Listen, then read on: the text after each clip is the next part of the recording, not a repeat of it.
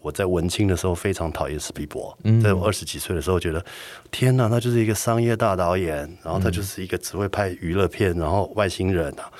这种导演。那没有想到呢，过了十年后，他拍了《辛德勒的名单》，我还是讨厌他，我觉得好煽情哦，这故事怎么可以这样？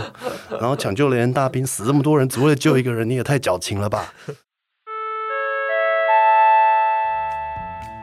教务处报告，教务处报告，现在是周会时间，请逗点学校的全体师生到礼堂集合。学习没有据点，逗点学校上课喽！大家早安，欢迎来到逗点学校，我是教务主任廖静。学习没有据点，欢迎加入我们的行列。逗点学校之前邀请过出版业不同产业端的人来聊天，我们从编辑、设计到翻译。那么今天我们要跨界到电影业。那么出版业和电影业类似的地方，或许在于要如何将创作者辛苦制作的成品让观众可以看到。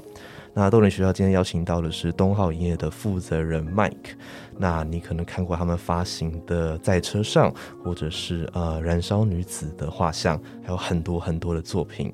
我们今天呢要来谈谈 Mike 的养成史，然后一间电影公司平常在干嘛，还有更多更多。那我们先欢迎 Mike。Hello。Hello，大家好，我是 Mike。好，呃，麦克，你会怎么样？呃，跟不熟悉你的听众介绍你自己呢？我通常会说我是一个影迷，因为从发行电影开始，我其实一直被问说你怎么会进入这个行业呢？那一直很有兴趣的是，我从小到大都在看电影，我妈妈也很爱带我看电影，所以是这个原因让我变成了电影发行商。OK，所以呃，从小那多小啊？哦，其实我在大学的时候，哦，多小吗？大学就开始在看，呃，就把心理系当成电影系在读。可是我妈妈小时候就会带我去看一些很奇怪，我妈妈带我看《窈窕淑女》啦，那种华视电影院八点到十点或十点到十二点那种。哦，所以这其实是一个不太有人会注意到的细节，因为妈妈的教育，妈妈爱看电影，造成了我长大之后就很爱电影这个原因。那怎么会想要去读心理系呢？因为心理系就是一个，我们同学都说心理有问题的人才会去念心理系，或者是对人别人心里有意意思的人才会去念心理系。那我也是这样，我对于很多人的心理有很多的好奇，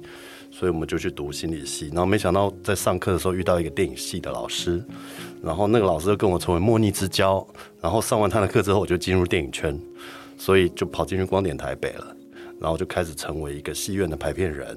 然后从此就二十多年来都在电影圈了。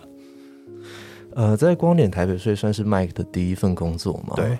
那在呃光点台北那个时候要做一些什么东西？那时候算是光点台北刚开始的阶段吗？对，那个其实是光点台北大概三或四周年的时候，就是刚开始成立。那我一开始就去做一个主管职，所以我非常不习惯。那时候才刚大学毕业，然后就是做一个排片人，就是帮忙负责选映光点台北，然后上什么电影，然后去跟每个片商联系，然后叫他们来演。OK，那所以现在的角色有点互换了嘛？就是是，现在变成是我去要求、去要求或者去恳求这些戏院来演我们的电影。OK。那在光点台北待了多久呢？待了三年多，待了三年多，然后之后是有出国留学吗？还是有？我之后就去，因为在光点台北排片，你会觉得说，光点台北又是侯导体系的一个公司，所以它基本上看起来是电影院，但它又背负着侯导的这种光环的一个戏院，所以你必须要做所有的艺术片。那其实我又蛮喜欢商业电影的，我很看很多大量的电影，所以我那时候就想说，我好想去美商哦，好想去华纳，好想去福斯哦。于是我觉得要增进自己的实力，然后就决定出国。结果出国也不是念电影，是念 marketing，是念行销，然后就去英国读了呃一年的书，然后就回来，然后发现工作并没有原来想象那么好找。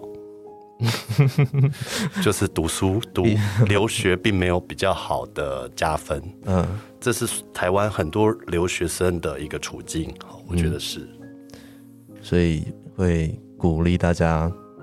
呃要出去吗？还是不要出去？我还是鼓励大家出去，因为我觉得我出国，因为我是一个工作了三四年才出国的人，嗯然后我出国的人全部都都是大学毕业就出去英国的人，所以我跟他们的相较之下就不太一样。我是有一点点工作经验，然后他们就是完全就是很努力想要读书，想要拿一个很好的学位回去。那我就不是，我觉得我要又要玩到又要读到，所以我基本上是把留学一半的时间拿出来玩。然后一半一半再拿出来读书，所以日后回想，虽然回来找工作还是碰交，每个人都说你的电影工作经验那么好，你又是写影评的，大学开始写影评嘛，然后你又在电影公司工作，那你为什么要做这些非电影相关行业的呢？我记得我投过很多履历，杂志社也有投过，然后旅行社也有投过，我就觉得想要多方尝试，但是他们都不喜欢，他们都觉得说你应该回到你的电影本业。于是最后我还是回到了电影本业去测一个短片展，这样叫格马兰短片节。如果大家有听过的话，那是什么样的一个短片节就是一个其实它很短命，它只有一次在宜兰，？OK，然后就是我的好朋友，就是高雄电影节策展人，他接到了一个政府的案子，然后就是要在全世界的短片里面邀请过来做一个应演。那我们就特别选了比较好看的，比如当年的奥斯卡最佳短片，或者是坎城的最佳短片过来，然后还有台湾的短片。可是我相信，好像是史上台湾史上第一次、唯一的那么一次的短片节。然后我们还颁了一个最大奖，好像有三十万台币的一个奖给那次短片节的得主。OK，所以经验非常的丰富诶，就是你读心理系，然后从大学就开始写影评，对在什么样的情况下写影评？我这也是很巧合的，因为那时候联合报好像在征影评人，然后那时候就我就写信，因为那时候其实就有在乱写一点一点文字嘛。那时候立志要当导演啊、影评人之类的，嗯以为自己是楚服，小时候都会有这种幻想，于是就会投稿。然后投稿之后，突然就就用我的用用就决定用我的稿子了。于是我去联合报见了那个主管，他们说：“那以后每个礼拜都要提供一篇。”那个是一个非非常辉煌的年代，因为那个时候报纸会有一整页都是影评，比方说下面有三个人的影评，然后上面整个都是电影。那现在已经几乎不复见这样子的影评实界的影评时代，不算实践，嗯，对啊，就是没有这种在这么实践于文字跟影评对于电影的能力了。现在大家都是随便聊聊天，或者是随便 PPT，或者是 Facebook 聊一聊，就是一篇文章了。所以我们还蛮怀念那个年代的。所以那时候我被选了进去之后，就大概写了一年半吧，从大三下写到大四毕业。然后同学们都说：“哎，你都乱写一写就可以拿钱，到底怎么搞的？”然后就说：“没有，哎，我也是经过千挑百选，好不好？” 那我记得我那时候跟我一起写的是林木彩，嗯他后来成为了纪录片双年展的策展人，，OK，对。然后还有 Ryan，好，就是高雄高雄的一个影评人。OK，好，所以这个是呃，算是求学阶段的经验嘛。然后你也说过，你回来之后一直找工作，然后一直碰壁，对，所以碰壁碰壁之后，第一份是短片节，就是对格马兰短片节的一个一年的职，对嗯。OK，然后策展完之后呢测完之后，奇迹就发生了。我觉得我是一个念力很强大的人，，OK，突然间华纳有一个缺，然后我就决定要去加入华纳兄弟电影公司，就是我梦寐以求的美商，那种八大片商嘛，对不对？对对，就是蝙蝠侠啦、超人啦、全面启动啊那种大大型片商的公司。那那时候进华纳是在做什么呢？我那时候我竟然学以致用了，因为我在英国学的是 marketing，然后 marketing 有一门课叫做 licensing，叫做授权，就是你如何去授权你的权利给别人。那我那时候就是在做负责 licensing，就是 branding 这种，就是帮你这个品牌行销出去。比方说这部电影。呃，超人现在上了，但是它的 S logo 有新款的 S logo，你就负责要去把这个新款的 S logo 去兜售到全台湾。啊，比方说悠悠卡、衣服或者是该相关的商品，OK，所以在呃华纳待了多久呢？快要两年。那是在华纳待完之后，然后下定决心就要开始想说想创业了吗？对，其实华纳是一个很大的契机，因为华纳是一个非常梦幻的公司，所以我进去之后我才了解说，原来为什么全世界的人都希望进美商，因为它台湾的假期也放，美国的假期也放，所以圣诞节可以放到两个礼拜，然后台湾的过年又继续放，然后早期台湾的假期他们也放，比如三二九青年节、十二一光复节，就是这种很奇怪的。哎光复节是十二一吗？十二七、十二五十二五，对刚好是录音的今天。哦，真的、哦、是对，他们今天也放假哦对，所以他们会早期的那些假期都会在放，所以我进去的时候非常的觉得我如我这辈子都不要离开华纳了。但是过了一年之后，我发现就是有一点点，因为我还年轻，那时候才三十出头，觉得人生不可以就只有这样。我觉得我需要多一点点独立自主的想法，而不而不是就是那个就被这样控制住了，因为他们会给你所有的题材，所有的东西，你只要把这些东西丢出去，其实那些下游的厂商非常喜欢八大的东西，因为他们觉得那个东西就是会卖，他们觉得那个东西就是对他们来讲很有市场价值，可是你根本就没有做什么努力耶，然后你就是丢钱出去，比方说广告好了，你广告这个东西，你随便就砸了好几百万下去，然后你的回报就在票房里面，可是其实你只是砸钱，你没有动到你的脑。你只是接收美国的素材，所以原本的厂商东西提供给你的是好的，你不需要再多动一些脑筋。这是我后来觉得自己创业可能会比较有趣的地方，外加我又比较喜欢。后来我觉得艺术电影还是比较合我的胃口哦，因为它比较有脑的感觉。美上的电影感觉就是一个很爆米花电影，合家观赏的感觉。爽片，对，爽片，我还是很爱爽片，但是你如果爽片爽了一辈子，我可能会觉得不好。这样，OK，所以呃，从华纳离开，然后到呃创立东浩呢，大概是呃几年的事情，哦，其实无缝接轨、欸，无缝接轨。对，因为我在华纳的第二年我就想离职了，然后我就跟我香港的老板，因为我其实是隶属于香港的总公司的人，然后就说，哎、我想离职。他说，哎、你是我二十年来第一个想要离职的人。我就说没办法，这边的工作实在太梦幻了，不适合我。然后我就那时候就跟原本的朋友、片商朋友、传影互动的老板就有联系上，他就说他可以带我去影展看看。然后看着他 run 一次，然后再决定说我喜不喜欢。于是呢，我的我好像十二月离职的吧，对啊，就是那一年年底。然后柏林影展都是二月，然后我就跟着川影的老板去了柏林一趟，然后回来就说：“哎、不错哦，我可以来试试看。”这样，好，所以呃那个时候就打算就创立了东浩就对，也是水瓶座的东浩。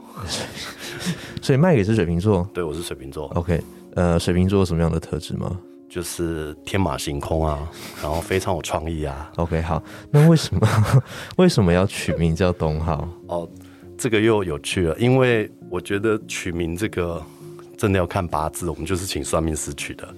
对，不是我自己想的，对，然后，所以东号有什么意思吗？就是有点像是东东边的太阳升起的这种感觉，有点像你不觉得我们的 logo，我们 logo 还是请小子设计的，OK，然后小子希望是像贝壳一样的那个光芒，然后用东日出东方这种感觉来设计，所以其实它也是有，因为号这个字就是天空的意思，对啊。OK，那东浩有一个他的英文名字吗？，哦对，有，但这个英文名字就是我妈妈取的，因为我小时候不是叫 Mike，我上幼稚园的时候，我妈精心挑选，我妈真的主导我很多人生，是带我看艺术电影，然后又叫我去幼稚园上英文课。那时候有一个呃，好像是芬兰的老师吧，就帮我取做 Andrew，嗯哼，然后我妈就，然后后来我念英国的学校是 Saint Andrews，就是圣安德鲁斯威廉王子那一间。于是我妈说：“哎、你跟 Andrews 这么有缘，你就叫 Andrews Film 好了。”嗯。于是呢，到后来我每次写信给国外，我说：“嗯，署名是 Mike 嘛，所以我大家回我都 Dear Andrew，我就说这是谁啊？这样，但是我知道他只是写错而已。OK，有有感觉必须要一直去跟别人解释为什么叫做 Andrews Film 吗不用哎、其实大家还蛮蛮习惯的。？OK，好，所以这就是呃，Mike 的养成史，就从小到大，然后为什么会进到呃我们想我们说的电影业嘛？那我们也刚讲了东浩创立呃的故事啊，为什么东浩这个名字是怎么来的？所以当我们点进去东浩影业的网站，我们可以看到一句标语叫做“我们不是在电影公司，就是在看”。电影的路上嘛，所以我们来讲一下麦克你平常的观影习惯好了，也就是一个呃，我们可以说像是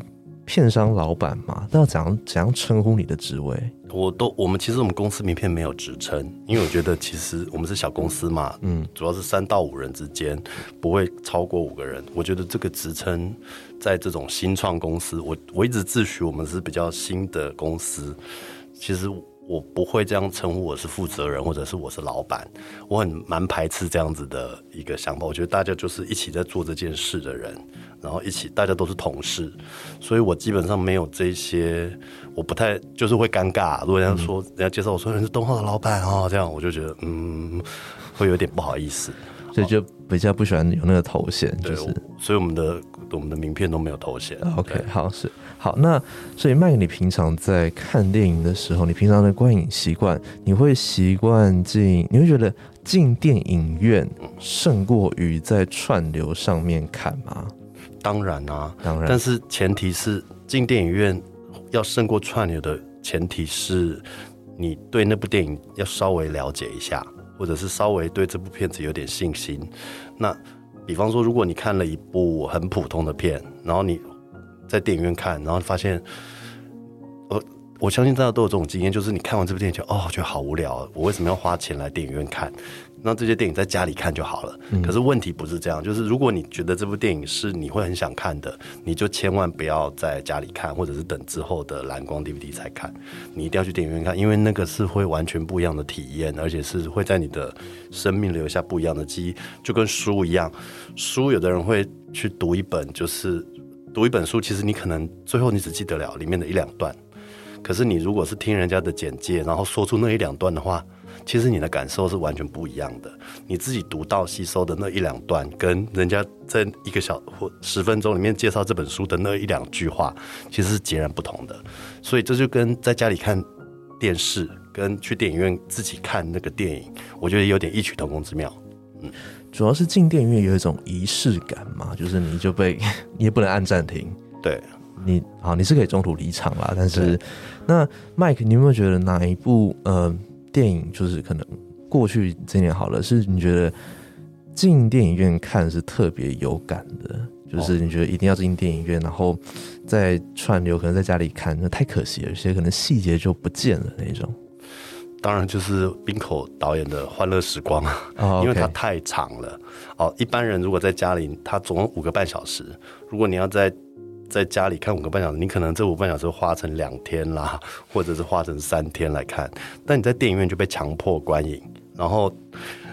你会完全进入这四个女生的故事。于是，在第一，它的我们分成上下集，第一集还三个半小时，然后它又结束在一个很精彩的点，于是你就很想要看下面。所以在这么冗长的时间，然后你必须要去专心的时候，我觉得最好的就是电影院。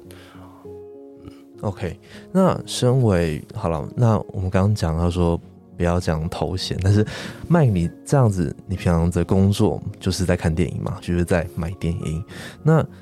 你有没有在工作的时候嘛？可能说闲暇娱乐的时候，你可能看电影，不管进电影院也好，或是在创流也好，会不会犯一些职业病？嗯，一定会啊。我们现在最大的职业病就是，我们还会有一些，比方说我们是特映会，或者是我们安排一些活动。我们都会有一些流程表嘛，就是说谁这时候出现讲话，然后讲完之后哪些贵宾要出来，或者是呃，就是有一些 step by step。然后像我这一次去参加婚礼，然后我就会觉得，天呐，这个主持人的讲稿不行，天呐，这个时这时候话筒出场不行，你就会你的职业病会出现在任何有关程序上面不对劲的状况下，这就是一种工作上的职业病，这样对啊。所以跟想象中反而不太一样哎，比方说，比方说可能呃，可能是比如说考去看看其他电影的时候，会觉得说啊，这部片跟我们家进的片可能差别在哪里？哦，这个倒是不会，因为电影有很多种嘛，所以我们看过太多大量不同的电影哦，就是也看过太多的烂片，嗯，哦，所以我其实不太会去苛求说这一部片跟每部片都是不一样的个体，所以我不会用同一个标准去看。或者是同性质的标准来看同样的电影，比方说法国片跟另外一部法国片的差别，这个我倒是不会。但是我说的比较尝试，我的职业病会是出现在于，如果这个导演的上一部片跟这部片哦有有差别，然后有别人骂的很凶的时候，我就会有职业病，我说这些人太苛求了，这种。啊，因为我觉得电影这种东西就是一个成长或者是一个一个经验哦，你你现在喜欢的或者现在讨厌的，过了五年后你搞不好会很喜欢，然后你现在所我憎恨的，你回来看看自己，会觉得哇，你那时候的憎恨是多么的青春，因为这不是这不是当下可以学到的东西，这也是一种观影的一个历练跟观影的人生的体验。我们刚在讲的时候，麦克提到然后烂片这两个字，所以你会怎么定义烂片呢？哦，烂片哦，很难定义耶。烂片就是就是台词很弱啦，然后镜头很差啦。我觉得现在台湾电影的问题就是我们的配件都很好，就是我们的摄影、美术、技术层面都很好，但是我们的对白不够好啊。同样也发生在剧集。然后国外的问题是在于。他们有点剧荒，你会发现现在的美国电影或者是八大电影疯狂的拍前传或者是续集，因为他们已经没有剧本了，他们必他们没有原创性的东西，所以他们必须要从原本的成功的例子里面去生出一些枝节来变成下一个养分。所以国外的状处境是这样，那台湾的处境就是连这个枝节的那个主体都还找不到，所以有点可惜。这样，OK，那。我们回到呃东浩，我们镜片的种种来聊一下东浩镜片的一些理念好了。你会看到说东浩的种种是要引进具有议题还有艺术价值的电影，所以我们这边拆成两块来谈。所以麦会怎么样定义什么是有议题？那个议题是什么？然后什么样叫做艺术价值呢？嗯，有议题的通常都是对人类有帮助的，那通常都很不卖座。那虽然呢，我们可以举可以举个例子吗？你觉得有议题的最近几年进的片是有议题，可是不卖座的？最近举的哦，议题就是其实我们很我们最近很想要倡导就是 LGBTQ 这件事，所以我其实这三今年没有，但是前两三年我很努力的想要带动大家。去了解性别不是只有单一的，所以我们有有有上映过一部叫《小王子公主心》，他其实是一个小男生，他从小时候就觉得他自己是女生，于是在学校受到霸凌的一个纪录片，然后在法国非常的受欢迎，可是，在台湾其实就我们的教育程度或者是我们对这件事的关注度，这就是议题啊，它还没有那么发酵。所以大家不会这么在意。还有另外一部电影叫《曼哈顿练舞曲》，它其实在讲一个变性人跟正常的男生恋爱的故事。那这个对于台湾来讲，或者是对于看电影的朋友来讲，这个都有点太超过了。我记得那时候我在坎城看完，有的女生看完就跟我说：“哎，这个女生这么丑，怎么可能跟这个帅哥在一起？”她的评论居然是这样哎！我我心里想说，这不是这部电影要讲的。这部电影其实要讲的是这个。变性也可以拥有爱这件事的一个过程，可是其实这个早期就有很多大师在拍，现在好不容易有一点点比较商业的人来做这件事的时候，我发现台湾或者是世界还是有一点点 gap，还是没有到可以进去这样子的故事，大家还是习惯正常的男女或正常的同志。怎样叫做正常的同志？正常的同志就是女跟女生跟女生，男生跟男生这样。OK，好，那呃，这个是议题性，就是东浩在引进议题的时候，比较会想要呃往可能 LGBTQ，然后往性少数这边引进。那是之前，现在我们也比较 回避，因为都卖的非常的烂。那现在会进的可能比较议题性的片，会有会往哪个方向走呢？现在我之前其实还尝试呃比较多政治的议题哦，但是你会发现。只有一部片成功，但那部片也卖的还 OK 而已，就是《大犯罪家》。嗯，他在讲那个阿根廷的专制的故事，然后后后来变民主国家之后，他们怎么去回反思这个过去。然后，可是你会发现，台湾的观众对于这么沉重的作品，他们其实也是有一点点抗拒的。他们觉得看电影，我觉得会不会全世界都一样？他们看电影不想要这么的严肃。哦，他们想要去电影院只是放松，其实就是这个口味已经有点被养成了。尤其在疫情期间，大家更不想要去面对这么深沉的一个故事。所以，我们之前尝试的政治，因为只有那部电影卖的比较好，后来我们就比较比较不敢去尝试。好，所以这个是议题性的。那艺术价值呢？这是一个很主观的词了。所以麦克对对于你而言，你觉得艺术价值是什么样的东西？艺术价值就是因为我们每年都看很上百部电影嘛，然后我从小就一直看电影，然后你就可以很明显的分类艺术片跟商业片的差别。然后艺术价值这件事，其实一开始都是以得奖来当做一个标准，就是当你还不懂电影的时候。但是等你懂电影，你会发现，通常会得奖，然后又受人家欢迎的，它其实都是带有一点点商业性的。比如说我我们的《燃烧女子的画像》，它虽然是得了剧本奖，然后虽然很受欢迎，可是它其实某个程度它非常的可口，它非常的甜美。在某个程度，它又非常的哀伤，它它其实有一点点商业性在它的艺术价值里面的。那比如我们的《Cold War》，就是那个没有烟消的爱情，它看起来黑白片好像很艺术，然后摄影很美，然后故事非常的政治议题，可是它其实也暗藏着很多的迷人的元素，比如说爵士乐，比如说那些舞蹈，比如说它真的是一段爱情的哀伤的故事。所以我觉得艺术价值这件事情，后来我都会比较。比较不敢这么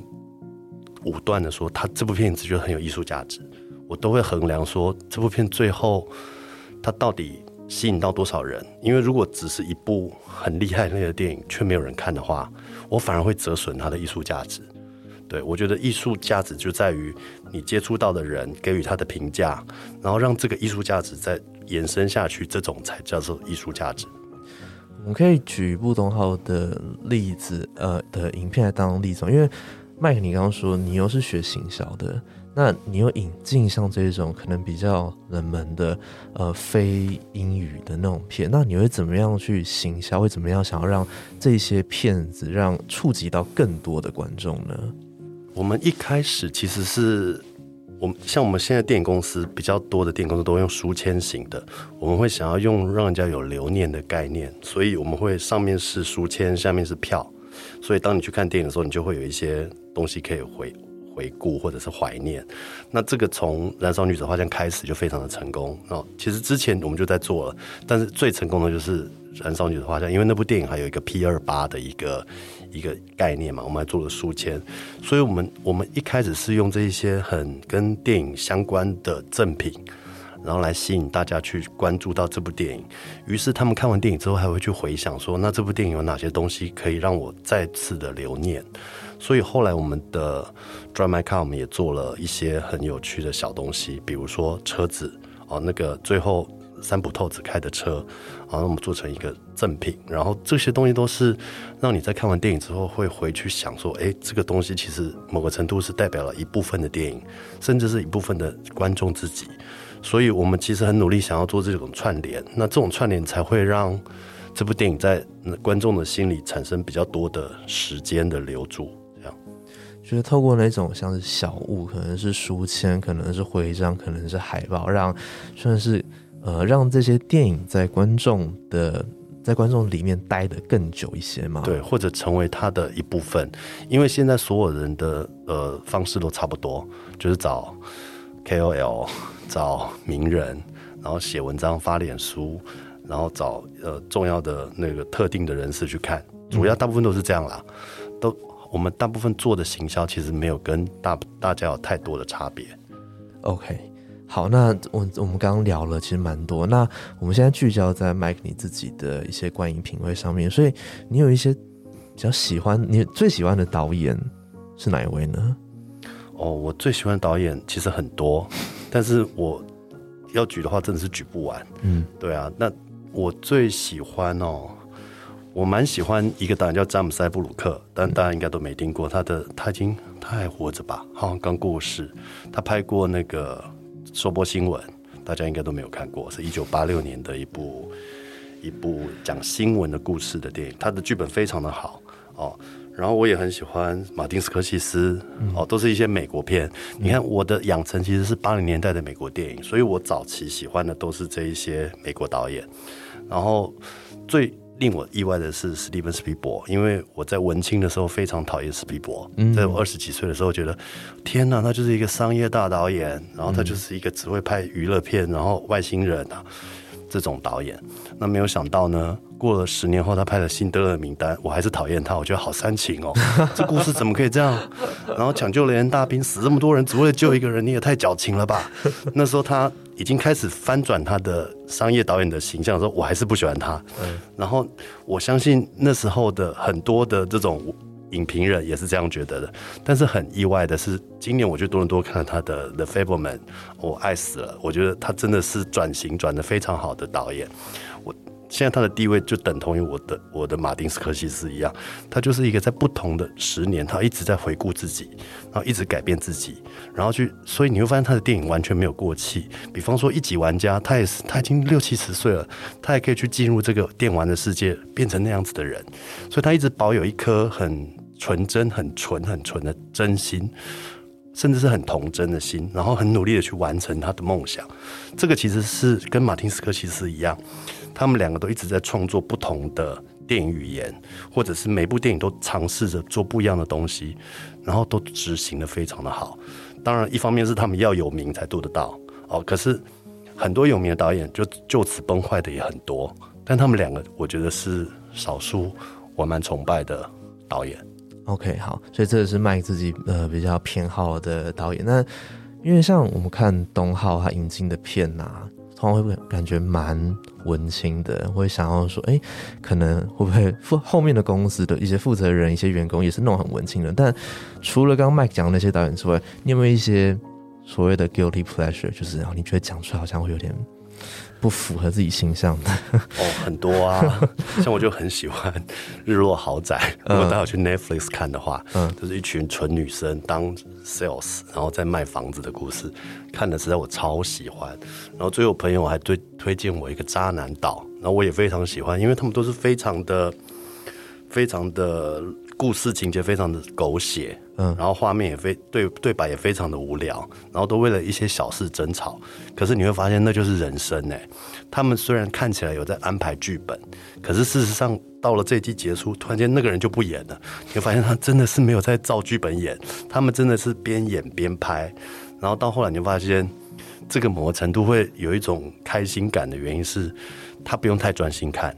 当我们工作一天之后，你可以坐在沙发这样子，他播着，你随便看一下，然后就进入他的生活。然后他们又是真的在发生这件事的时候，然后又是一些你无法达成的梦，比方说他们一栋房都五亿啊、八亿啊这种的，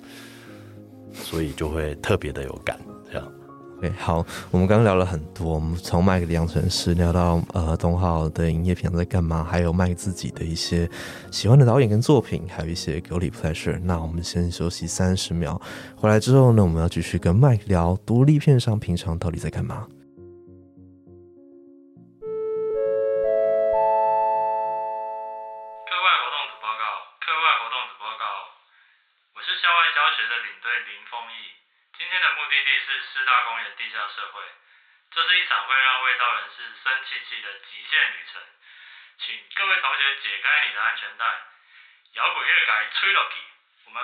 就要出发。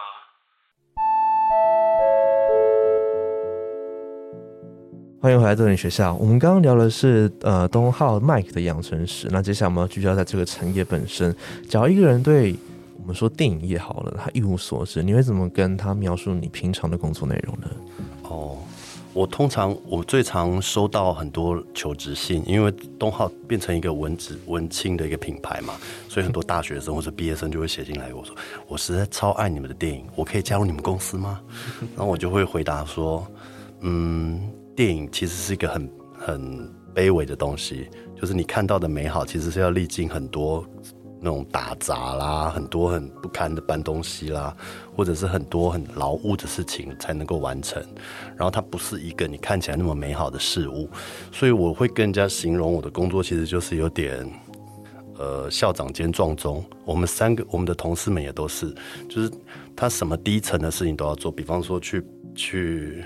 卷海报，比方说去送货，哦，这种就是一个，因为我们毕竟不是像美商八大，美商八大。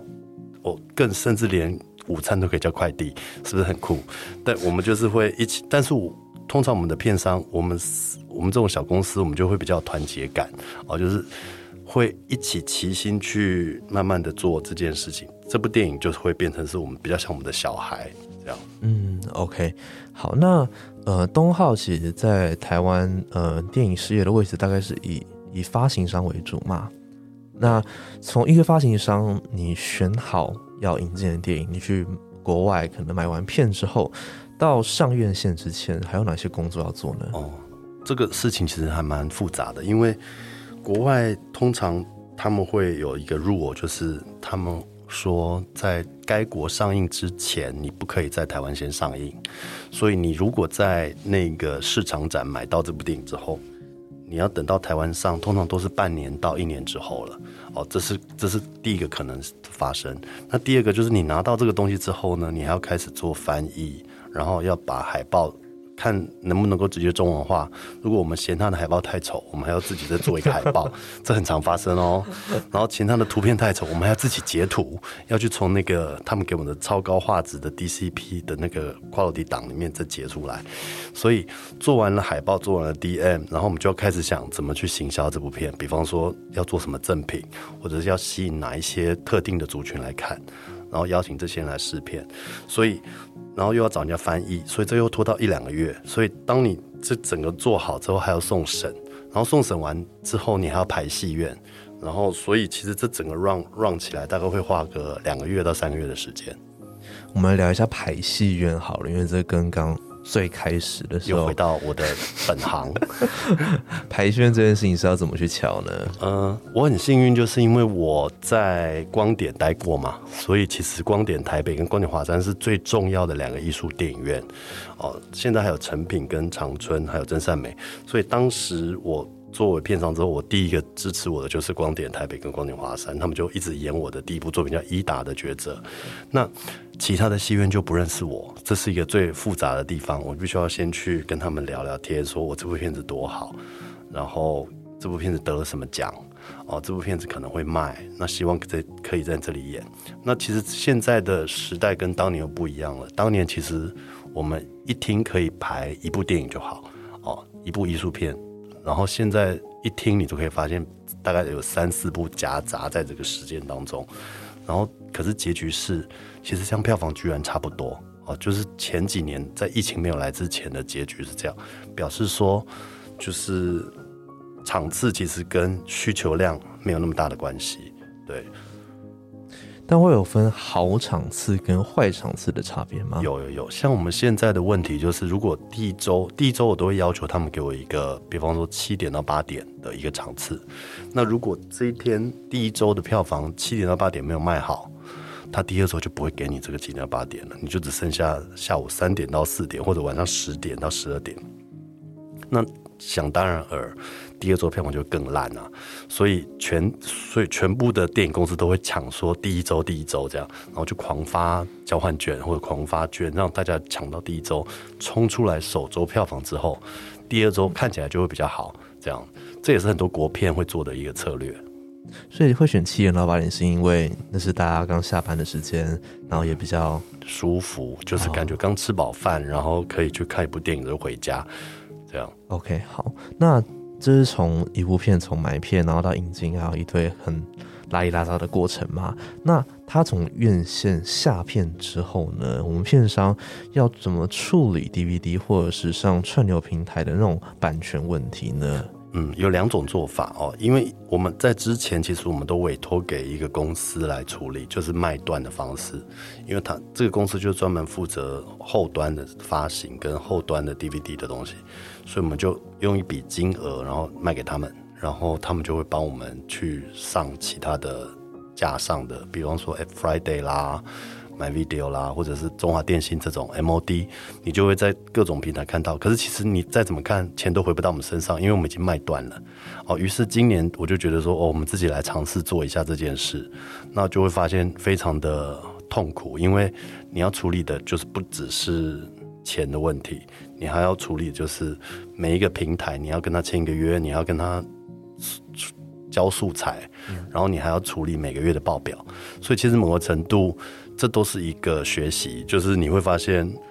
你看到的跟你想象的其实是不太一样的哦。你可以拿到很多钱，就是比方说你直接卖断的话，你马上拿到钱，但是你却失去了主控感。因为我们买一部片子的话都有七到八年的时间，如果你卖断了，你就是接下来七八年他点的怎么样，或者他卖的怎么样你都看不到。但是如果你自己拥有这个主动权，你可以看一下它的生命周期是怎么样，是不是第一年最好啊，第二年就没人看啊，第三年就更少这样。所以基本上我们今年就是走一个自己来的这个路线。所以呃，像自己来的是呃的例子是冰口龙街的在车上跟偶然与想象嘛，这是你们的第一第一次的尝试吗？对对对，因为其实也就是因为冰口，因为之前的睡着也好，想也罢，我们有点像是就是刚刚说的卖断，或者是给别人来帮忙代理。那因为觉得冰口的电影很值得长期投资，甚至是我想要追踪它的那个生命周期。会不会下一部电影冰口出现的时候，对于这部电影又又是一个刺激，又有人来看呢？所以我们公司就决定说，那么今年就来自己做一下。外加我们预期它会点的非常好，啊，的确从最近的报表看起来还不错，就是比我们想的还好这样子。所以这种生命周期的东西其实是蛮适合，如果你要去研究哪部片子，这也会造成我之后选片的一个优先顺序。比方说，这部电影是不是后端会比前面好？它的电视上的点阅率会比上戏院好啊，或者是它只有上戏院的能力，它根本就后端没有人要看，这个都会变成我之后去挑选电影的一个一个想法。这等于也是东浩的算是一个新的尝试嘛，想要把可能呃更末期、更尾端的东西把它整合起来，然后再影响到你们接下来可能买片选片的一些标准。嗯，甚至我们还最近还在想说，是不是买一些情色电影？因为那些情色电影在戏院可能很烂，但是在后端可能会非常好。如果你有注意到，有一些平台上面他们的前几名，有一些是非常不知名的情色电影的时候，你就觉得，嗯，这说不定是某一种商机。OK。但东浩也要卖，也是也是也是会有可能议题或是艺术性的情色电影吗？我正在我们正在谋密一部片子。OK OK，好，反正有任何资讯，你们一样会发在东浩的粉丝专业。OK，好，我们聊了这么多，我们想我们先休息一下，那等一下回来要来和麦克聊聊他自己还有东浩接下来的一些规划。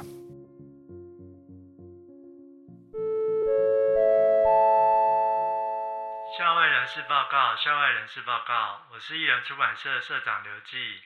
你会为作文苦恼吗？我们现在有一本法国文学经典雷蒙格诺的风格练习重新出版，欢迎大家参考看看。里面有用九十九种写法写一段很简单的情节，读完之后保准你作文文思泉涌，不再有任何烦恼。谢谢。欢迎回来动力学校。那刚刚麦看大家解释了独立片商的日常，接下来呢，麦在十二月的时候呢，在光联台北有四堂课程，分别是如何去影展挑选电影、影片本身的生命周期与生命感、影片的政治性与暧昧性，以及当代觉醒，以及疫情下买片的哲学市场变化。从寄生上流谈起到冰口龙介导演的出现，可以跟大家聊聊，希望透过这四堂课传递什么样的讯息，还有当初是怎么样拟定这四堂课的主题吗？嗯，好，因为我们之前已经连续两年在光年台北举办这些讲座，然后我发现，其实很多观众还是对于我们如何去挑选电影，或者是因为每一家片商的观观众族群都不一样，你会发现光年它比较像是修复电影，然后比较像是呃比较日本的动画片，然后。海鹏又是比较合家观赏的一些艺术片哦，他的电影比较像是不单视教室这种，就是雅俗共赏的。那东浩就是和那个郝威比较像，我们比较走文青风，我们的族群比较年轻，然后非常的自自视不凡哦，就像我们自己一样，就是觉得我们就是要发这样子比较比较符合当代潮流，然后比较文青的作品。那我们就是比较适合做这样子的题目。那我在。前两年发现到，其实大家还是对我们为什么会选这部片，而别人没有选，感到很有兴趣。于是呢，我就决定再讲一下，让大家更清楚我们是如何煎熬或者如何痛苦的拿到这些电影，然后或者是我们如何在拿到这些电影之后，跟这些电影的导演或者是跟这些制片们如何去联络，然后让他们能够再多多帮我们宣传这部电影。这都是我觉得可以。我在定题目的时候想说，可以让大家知道说。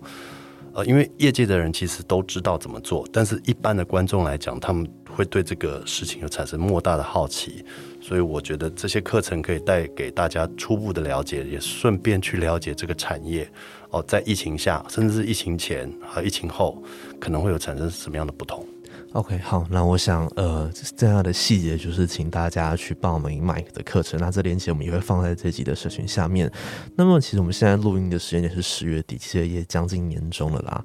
Mike 会怎么总结东浩的二零二二年呢？嗯因为我们今年有一个在车上卖的非常好，然后可是呢，因为在车上之后就又碰到了疫情，所以其实就进入一片惨淡哦。有，但是不只是我们，所以其实全部的片商或者全部的电影院都处于一个寒冬季。那我希望观众朋友可以或者听众朋友可以去多多的去回找回去电影院的动力，因为。现在好像每一天的票房只有十万、二十万吧。第一名电影，你想一下，这个其实在早期每一天有一百万、两百万的这种观影人数来讲是差太多了。那如果再再不去看电影的话，这些电影院也会倒。那电影院倒了之后，我们的片商也会跟着倒。所以这是一个一脉相承的一个状况。所以二零二二年其实是一个很关键的年啊，因为从五月之后，其实票房几乎就开始走下坡。那现在已经是十月，所以希望在十二月会有慢慢回升的感觉。因为现在边境也解封了嘛，那所以你觉得这周可能会回到疫情之前的模式吗？我觉得短期内还是不会，因为解封之后第一件事是要出国玩，是是要吃东西，是要跟朋友聚会。是所以当他们这三个步骤玩完了之后，才会想说，那我跟朋友去看一下电影好了。OK 这已经排到比较后面的选项了。这样还是需要一点时间啦。对，那么东浩二零二三年目前有什么规划吗？有啊，我们目前有规划，我们就是把今年我们有没有回避这个低潮期，明年会有几部砍成的好片子，希望可以在一二月、三月的时候播映。可是后来发现美商八大也全部都挤在二月，因为他们同样面临了同样的状况。对，好，所以二零二三年的东浩就是也是要试着继续活下去吗？对啊，希望大家多多支持。然后希望可以迎接到第十年，哦，对，明年就是我们的第十年，希望是一个美好的第十年。到时候有什么规划也一样会在社群上面跟大家分享嘛。会的，好，那我们感谢麦克今天来。那假如你对麦克或本集内容有任何的问题，都欢迎你上抖音本集来一句贴文告诉我们你的想法。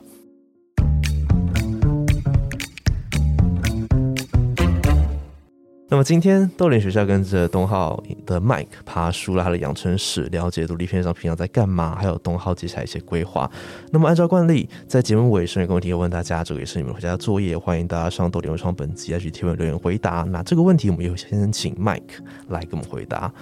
这个问题是，你觉得二零二二年最被低估的电影是哪一部呢？是指东浩的电影吗？呃，都都不限。好，那来东浩好了，东浩东浩好了，二零二二年最被低估的电影应该是《就在今夜》哦，因为它其实是一部非常厉害的导演，然后他讲了八零年代的整个巴黎，甚至是辐射出来整个震惊状况的电影。但其实它虽然在台北电影节上映完哦，口碑很好哦，但是上片之后还是非常的惨淡。那希望大家可以在后端的时候赶快去点一下，补充看一下这部电影是多么的迷人跟美好。因为呃，就在今天也也上串流了嘛，对，上是传了在各大串流应该都看得到。对。OK，好，那豆联学校之前主要我们其实都主题都聚焦在出版业。那我想不知道，嗯，大家今天听完麦克的分享，对于外面的世界应该也认识比较多了一些。那假如东浩发行的电影曾经打中过你，让你感动，在未来也请继续用实际的行动，不管是进电影院买 DVD 周边，或者在串流上观看都好，支持东浩，让他们继续引进优质的电影。还有就是在车上跟偶然与想象的蓝光也还在预购当中，在十二月八号之前，也请赶快去填表单哦。那感谢你的收听，也谢谢麦克的分享，谢谢你谢。谢谢谢。好，欢迎大家上豆联文创结社的粉专 IG 留言，告诉我们你对于今天节目的想法。我是廖静，学习没有据点，豆联学校下课，拜拜。拜拜。